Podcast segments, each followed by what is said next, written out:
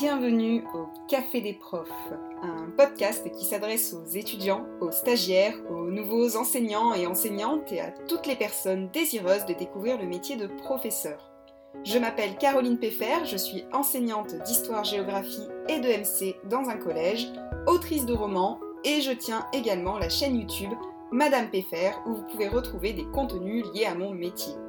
Sur ce podcast, vous trouverez des conseils pour apprendre à débuter dans le métier, préparer des cours, gérer des classes ou tout simplement pour survivre au sein de l'éducation nationale. J'espère que ce format podcast vous plaira et je vous souhaite dès lors une bonne écoute.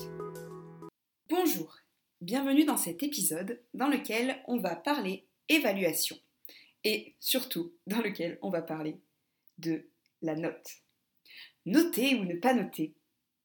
That is the question. C'est marrant parce que c'est un sujet qui est toujours euh, soumis à débat et qui fait vivre euh, de très très grandes passions. Moi la première, quand euh, on pose cette question de savoir est-ce que il faut continuer à donner des notes ou est-ce qu'il faudrait arrêter et passer à un nouveau système d'évaluation? Il y a quelques semaines, j'ai été confrontée justement à ce souci dans mon établissement scolaire, puisque notre chef d'établissement a demandé à ce que le brevet blanc, qui est passé par les élèves au mois de mars pour les préparer à l'épreuve du brevet national euh, des collèges, soit non noté. Alors, par non noté, elle n'entendait pas ne pas mettre de notes sur la copie, elle entendait ne pas la comptabiliser, c'est-à-dire que ce soit une épreuve complètement blanche dans, laquelle les élèves n'auraient finalement euh, pas d'enjeu ou pas d'autre enjeu que celle de se préparer mais sans le stress associé au fait que cette note pourrait ensuite compter dans leur moyenne. Je ne suis pas contre le fait de réfléchir à de nouveaux modèles d'évaluation, et je tiens directement à le dire. Toujours est-il que, pour moi, et là attention c'est une réflexion purement personnelle, cela m'a vraiment perturbé, et c'est pas la première fois que ça te perturbe cette question, de me dire je vais corriger des copies d'évaluation pour les préparer à un examen qui ne seront pas notées.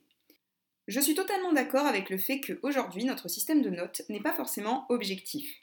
Et je pense que nous sommes beaucoup à le reconnaître en euh, reconnaissant justement que quand on met une note, même si, ou alors juste seulement si on se place vraiment sur un barème très très très précis, mais qui du coup bah, enlève le côté affect par exemple d'un élève qui aurait échoué à une question, mais par rapport à une comparaison qui aurait été faite par un devoir précédent, du fait qu'on le connaît, bah, en réalité aurait fourni un effort qui nécessiterait que cette fois peut-être il ait plus de points encore une fois, euh, qui gommerait le côté subjectif de la question. Mais aujourd'hui, notre système de notes, si on se base sur un barème précis, peut devenir objectif, mais du coup retire le côté subjectif et humain de la question. Et s'il est trop subjectif, risque d'être complètement euh, faussé par bah, une mauvaise appréciation de certaines personnes, de certains professeurs, qui peuvent peut-être soit noter trop durement, soit ne pas assez, euh, assez noter durement, c'est pas exactement ce que je voulais dire, mais qui pourraient peut-être être trop bienveillant. Vous ne me voyez pas, mais là je mets des guillemets au terme de bienveillant.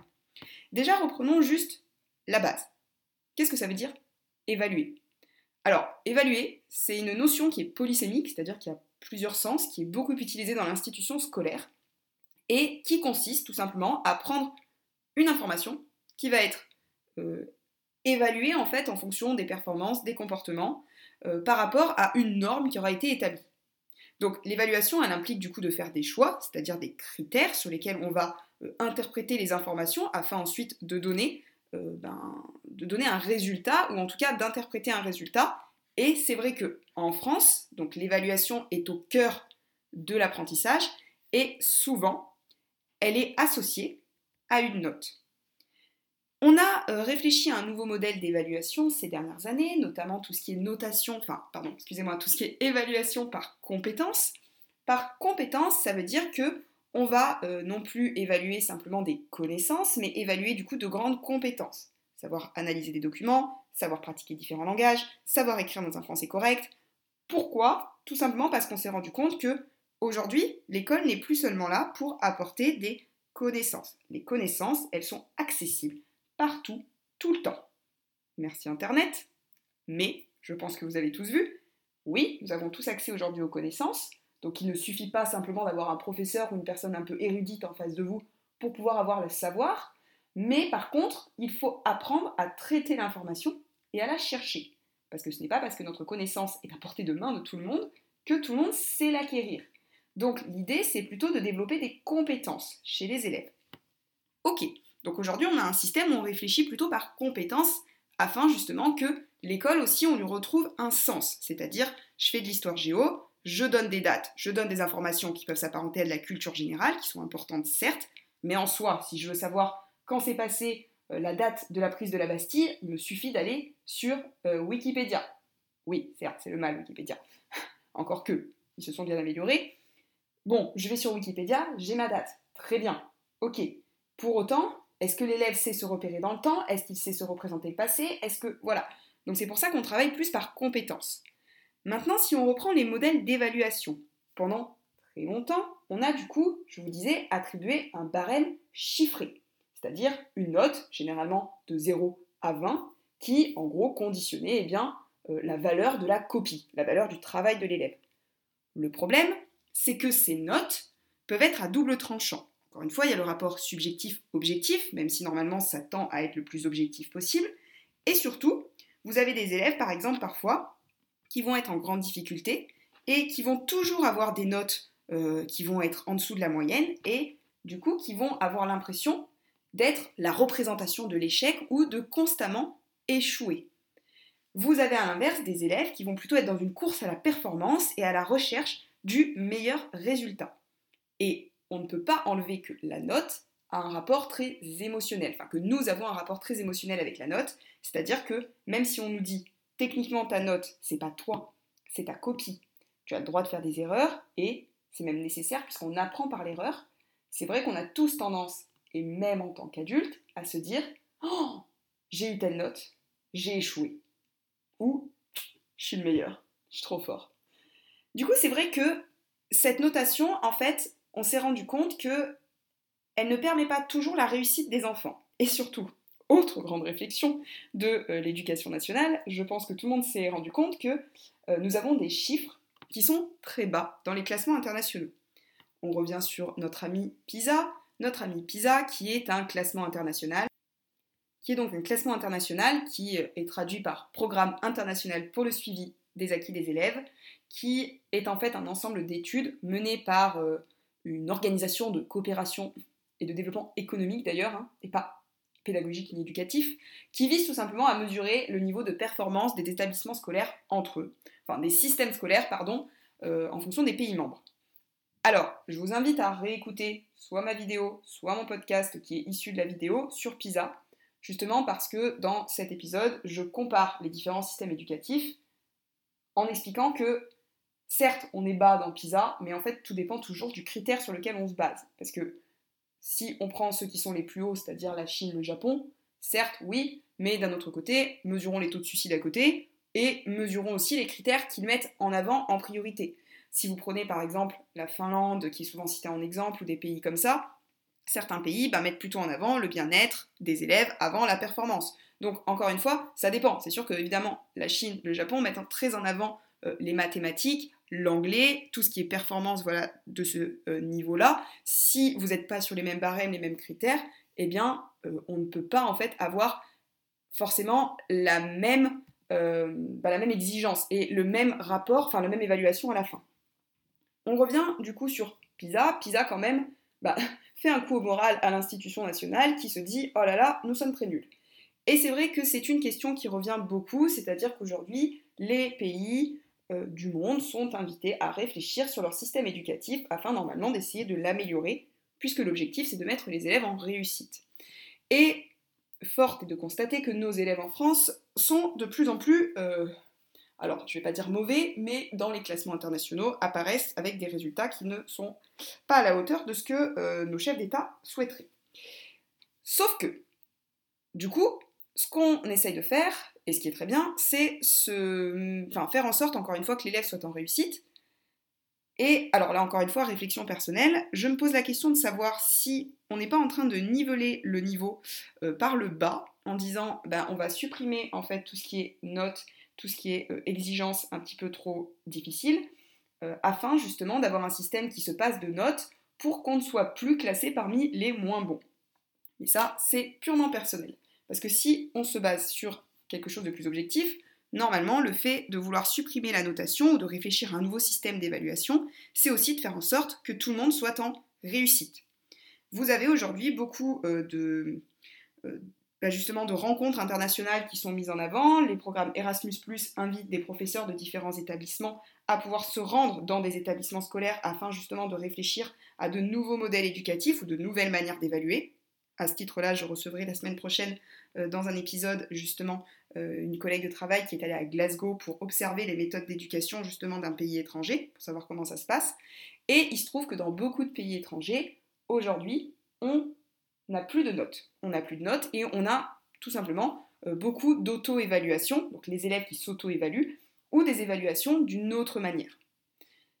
La note, de toute façon, ça fait longtemps, encore une fois, pour reprendre le début de l'épisode, qu'elle fait débat. D'un côté, en fait, on la condamne, comme si elle était euh, bah, finalement la finalité et la préservation des élites et un peu le maintien au pouvoir de l'enseignant sur sa classe qui aurait un pouvoir justement en attribuant une note chiffrée à quelqu'un d'autre. Euh, de l'autre, certains bah, vont la vénérer en expliquant qu'elle donne un message clair et que si on a un autre modèle d'évaluation, euh, ce sera compliqué pour l'enseignant ou pour les élèves même en fait de se repérer. Alors, ces arguments, qu'ils soient représentatifs d'idées reçues ou de résultats de recherche, en fait, c'est pas tant le souci en soi, c'est que de toute façon, aujourd'hui, on constate que les modèles d'évaluation doivent évoluer, le système de notes risque, dans tous les cas, qu'on s'y oppose ou qu'on s'y oppose pas, d'évoluer et de changer. Mais du coup, la question va être comment évaluer s'il n'y a plus de notes? Comment faire en sorte qu'on puisse se repérer? Parce que moi, ce que je constate, c'est que mes élèves, même les fois où j'essaie de noter par couleur, en mettant rouge, orange, euh, vert clair, vert foncé, en fait, vont attribuer un barème chiffré. Alors, peut-être qu'ils attribuent un barème chiffré parce qu'ils sont aussi formatés comme ça. C'est-à-dire qu'on leur a toujours appris que c'était des notes. Donc, ils vont dire un rouge vaut de 0 à 5, un orange vaut de 5 à 10, un vert clair vaut de 10 à 15 et un vert foncé vaut de 15 à 20. Le souci étant que pas mal d'élèves vont nous dire oui, mais comment je sais du coup? Admettons, je suis dans la catégorie vert clair. Si mon travail vaut un 10 ou vaut un 15. Parce qu'un 10 et un 15, c'est pas pareil. Donc c'est vrai que déjà, ça va prendre du temps si on veut vraiment passer un système comme ça, parce qu'il faut que nos élèves, dès l'école primaire, et de plus en plus d'écoles primaires d'ailleurs ne notent pas, si vous écoutez l'épisode de podcast où j'interroge euh, Meg, qui est professeure des écoles, elle dit clairement qu'elle ne note pas, elle ne met pas de notes, elle est euh, sur justement une notation par compétence et avec des couleurs ou des commentaires encourageants ou ça peut être des lettres, non, ça peut être des lettres comme aux États-Unis, voilà, si on, si on reprend par exemple la manière dont ils ont de noter, enfin d'évaluer, pardon. Vous avez vu, j'ai du mal moi aussi. Hein. Euh, donc c'est sûr qu'il y a d'autres façons de faire, et certainement de toute manière ça passe aussi par une évolution des mentalités vis-à-vis de ce que nous on a l'habitude, de ce qu'on connaît pour pouvoir évaluer les élèves. L'idée étant encore une fois que l'élève soit mis dans une posture où il soit en réussite. Alors, moi, je fais cet épisode à la base pourquoi? Je fais cet épisode parce que justement, euh, j'ai eu ce, j'ai eu ce moment où je me suis dit, est-ce que je suis heurtée parce qu'on veut me retirer la note dans mon côté enseignant, qui me dit, je ne sais pas faire autrement que noter, et je suis perdue? Ou est-ce que je suis heurtée en tant qu'ancien élève qui me dit, si on m'avait retiré la note, ça aurait été la fin du monde? Je pense que la réponse, c'est que je suis heurtée dans les deux, hein, sachez-le, je, vais être totalement à cœur ouvert, euh, parce que moi j'étais une élève très, très perfectionniste et j'étais plutôt une bonne élève, donc du coup si on m'avait retiré la note, je pense que ça m'aurait stressée. Euh, pour autant, je reconnais que la note est stressante, parce qu'effectivement, avoir une note, bah, ça occasionne un stress. Maintenant, la réflexion que j'ai est un peu plus large parce que, encore une fois, je ne suis pas contre le fait de changer de système éducatif, enfin, oui, de, oui, de changer tout le système d'ailleurs, euh, mais de, changer le système d'évaluation parce que je considère que, effectivement, la note, encore une fois, n'est pas forcément représentative. Moi, la réflexion que j'ai eue dans mon établissement à moi, c'est que nous, nous sommes un établissement qui note. Nous, on attribue des notes, en fait, toujours. Euh, et quand on nous a annoncé que le seul examen pour lequel on prépare les élèves n'allait pas être noté, euh, donc il, y aurait une note écrite, mais en gros elle ne compterait pas dans la moyenne, elle serait coefficient 0. En fait, ça m'a perturbée parce que je me suis dit, mes élèves ne vont pas travailler. Et je sais que du coup ma réflexion n'est pas forcément la bonne, parce que ça veut dire que nous les enseignants, Souvent, nous utilisons aussi la note comme un bâton de carotte. Attention, si tu travailles pas, tu auras une mauvaise note. Si tu travailles, tu auras une bonne note. Système de récompense, tout simplement. Qui effectivement n'est pas ce qu'elle devrait être, puisque la note, encore une fois, n'est censée que sanctionner un travail. Et vous voyez, j'utilise même le mot sanctionner, c'est pour dire à quel point je suis conditionnée. Hein. En, France, on n'a pas le même vocabulaire que dans certains pays. Mais elle est censée euh, récompenser ou attribuer un barème à quelque chose qui a été fait. Elle n'est pas censée être une récompense, justement, ni une punition. Mais force est de constater que dans nos pays à nous, comme nos élèves sont conditionnés et ont l'habitude, attention encore une fois, dans les établissements qui fonctionnent comme ça, euh, par note, eh bien quand euh, le travail n'est pas noté, surtout quand ils sont ados, ils n'ont pas forcément envie de travailler. Et justement, quand j'ai annoncé à mes élèves quelques jours après que euh, le brevet blanc ne serait pas noté, il y a eu plusieurs réactions. Il y a eu ceux qui se sont dit Bon, ça va, pas de pression. Ceux qui se sont dit Bon, dans ce cas-là, je réviserai pas. Et les très bons élèves qui se sont dit bah, Pourquoi je travaillerai en fait? Parce que parce que je suis déçue, parce que je pensais que du coup j'allais avoir une bonne note, parce que je voulais me prouver à moi-même que. Voilà. Bon, après on a essayé de le tourner en leur expliquant que de toute façon dans la vie tu travailles pour toi. Voilà, dans la vie tu travailles pour toi et le brevet blanc reste un entraînement, ça ne comptera pas, tant mieux, prenez-le comme un entraînement et au moins le jour du brevet, euh, bah écoutez, vous saurez à peu près où vous positionnez et quand là vous allez recevoir vos résultats, et eh bien vous saurez s'il faut travailler ou pas. Encore une fois, encore faut-il qu'ils travaillent pour le brevet blanc pour qu'ils aient des résultats représentatifs du niveau où ils en sont à ce moment de l'année. Donc, encore une fois, euh, je pense que de toute manière, c'est sûr qu'il va falloir réfléchir à une nouvelle méthode d'évaluation. Après, j'ai du mal, mais là encore une fois, c'est une réflexion personnelle, à me dire que on pourrait sortir d'un système où on évaluerait plus du tout par note, parce que, un, je pense que je suis conditionnée, deux, euh, je pense que mine de rien, la note, ça met aussi une forme de pression, et que la pression n'est pas forcément toujours négative. J'entends par là qu'aujourd'hui, on met beaucoup en avant dans l'éducation nationale la bienveillance. La bienveillance, la bienveillance. Et il est évident que il faut être bienveillant. Hein, nous sommes d'accord, il ne faut pas taper ses élèves, il ne faut pas être méchant avec ses élèves, il ne faut pas être tyrannique avec ses élèves. La tyrannie, ça ne marche pas. Hein. Euh, régner sur sa classe comme un tyran, oubliez cette idée, euh, ça ne marche pas. Non seulement ça va vous épuiser parce qu'il va falloir que vous soyez un tyran H24, et en plus de ça, ça ne vous accorde. Enfin, très franchement, je pense que c'est mieux de gagner le respect des élèves euh, par votre travail, par la qualité pédagogique de ce que vous leur apportez, par votre personnalité aussi, parce que ben, ça reste des êtres humains émotionnels, enfin qui ont des émotions. Du coup, ils vous apprécieront aussi, vous, pour la personne que vous êtes, ou en tout cas pour l'enseignant que vous êtes et ce que vous renvoyez, euh, plutôt que régner comme un tyran. Par contre, je pense quand même que le stress n'est pas négatif tout le temps. Alors, c'est sûr que si vous vous stressez pour une note, pour un travail, pour une évaluation à vous rendre malade, c'est pas forcément une bonne chose. Pour autant, dans la vie, on ne peut pas avoir zéro stress. Et la bienveillance à tout va, ou en tout cas, la bienveillance, oui, dans le comportement, oui, dans la manière dont on note les élèves, oui, dans le fait qu'on les accompagne au quotidien et qu'on n'ait pas de tyrannique avec eux, c'est une chose, mais il n'empêche que s'ils ont échoué, s'ils ont raté un exercice, ce qui n'est pas grave, et là c'est là être bienveillant que de dire c'est pas grave, t'as raté, tu réussiras la prochaine fois, pour autant dire bah ouais t'as raté. Et oui, je sais, ça te fait pas plaisir de l'entendre, oui, je sais, tu as eu une mauvaise note. C'est pas grave, tu te rattraperas la prochaine fois, mais en même temps, te prendre un petit peu euh, ben, cet échec, entre guillemets, euh, ça va peut-être t'apprendre quelque chose. Parce que quand on devient adulte, on vit aussi des échecs, on vit aussi des périodes compliquées, on vit aussi des choses où, bah, des fois dans son travail, notre patron nous dit euh, Bah non, ça, ça va pas. Et le problème, en fait, ou en tout cas moi, le problème que, que je soulève derrière, c'est que j'ai peur que les enfants qu'on forme aujourd'hui ne sachent plus ce qu'est l'échec, si on est justement que dans quelque chose de positif tout le temps, et bah, déjà se prennent, lorsqu'ils retrouvent ensuite la vie réelle, des murs et ne comprennent pas pourquoi, et surtout qu'il n'est plus le goût du travail, il n'est plus le goût de l'effort.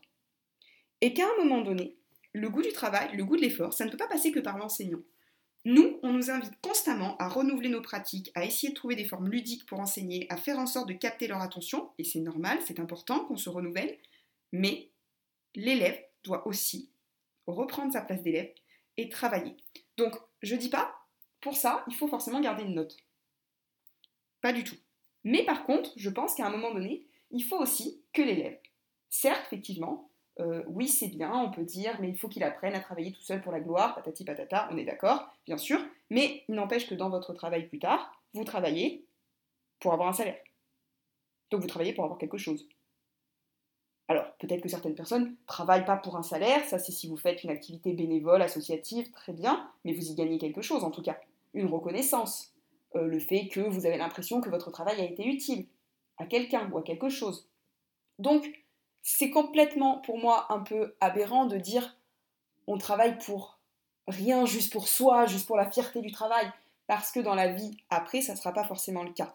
Et pour terminer justement sur cette notion de note, note ou pas note, ben, en fait, le problème, encore une fois, c'est que si le système n'est pas totalement aligné, c'est-à-dire pour moi, soit on passe à un système entier qui évalue sans notes, soit on garde les notes. Mais un système hybride, en fait, c'est compliqué parce que là, on est en train de créer un système où on enlève les notes en primaire.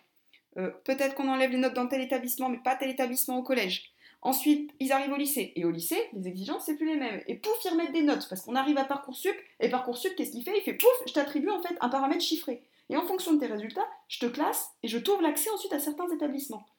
Et après, on arrive dans certaines universités qui ne notent plus, deux universités qui notent, et c'est là en fait où on se perd. Et c'est là où la France, pour moi, fait une erreur, c'est qu'à un moment donné, soit on prend une véritable décision, on évalue euh, sans notes, soit on continue le système qu'on a et on se dit, bah voilà, je veux améliorer le système que j'ai pour le rendre peut-être plus performant avec des notes, mais je le garde. J'ai du mal avec cette espèce d'hybridation et c'est un vrai questionnement que je me fais. Euh, voilà, encore une fois, qui est assez personnel. Hein, cet épisode est un peu patchwork personnel sur mes réflexions sur l'évaluation. Mais je, me questionne, voilà. Et du coup, je suis intéressée par votre propre analyse de la situation. Je vous invite d'ailleurs à aller, du coup, euh, vous abonner à mon, compte Instagram Madame PFR, donc de mon nom, hein, tout simplement, où justement j'avais fait un post sur euh, ben, débat, hein, la note ou pas la note, et ben, me dire tout simplement qu'est-ce que vous en pensez, vous, comment ça se passe dans votre établissement si vous êtes déjà professeur, et si vous ne l'êtes pas, qu'est-ce que vous pensez de cette question? Comment c'est peut-être abordé aussi maintenant dans les INSPE et lors des formations? Qu'est-ce que les inspecteurs en disent si vous êtes inspecteur? Venez aussi, ça m'intéresse. Et, euh, et, voilà, justement pour avoir la réflexion sur tout ça. Je ne ferai pas plus long. Je vous dis en tout cas à la semaine prochaine, où justement peut-être on aura l'occasion de rediscuter un peu évaluation et différentes pratiques européennes. Je vous remercie en tout cas pour votre écoute et puis je vous souhaite une très bonne soirée ou très bonne journée en fonction du moment où vous m'écoutez, de la journée ou de la soirée. Merci beaucoup et au revoir. Merci pour votre écoute. Si vous avez apprécié cet épisode, n'hésitez pas à vous abonner, à mettre des étoiles ou des commentaires, ou tout simplement à venir me parler sur mon compte Instagram. Je vous souhaite une très belle semaine et vous dis à très bientôt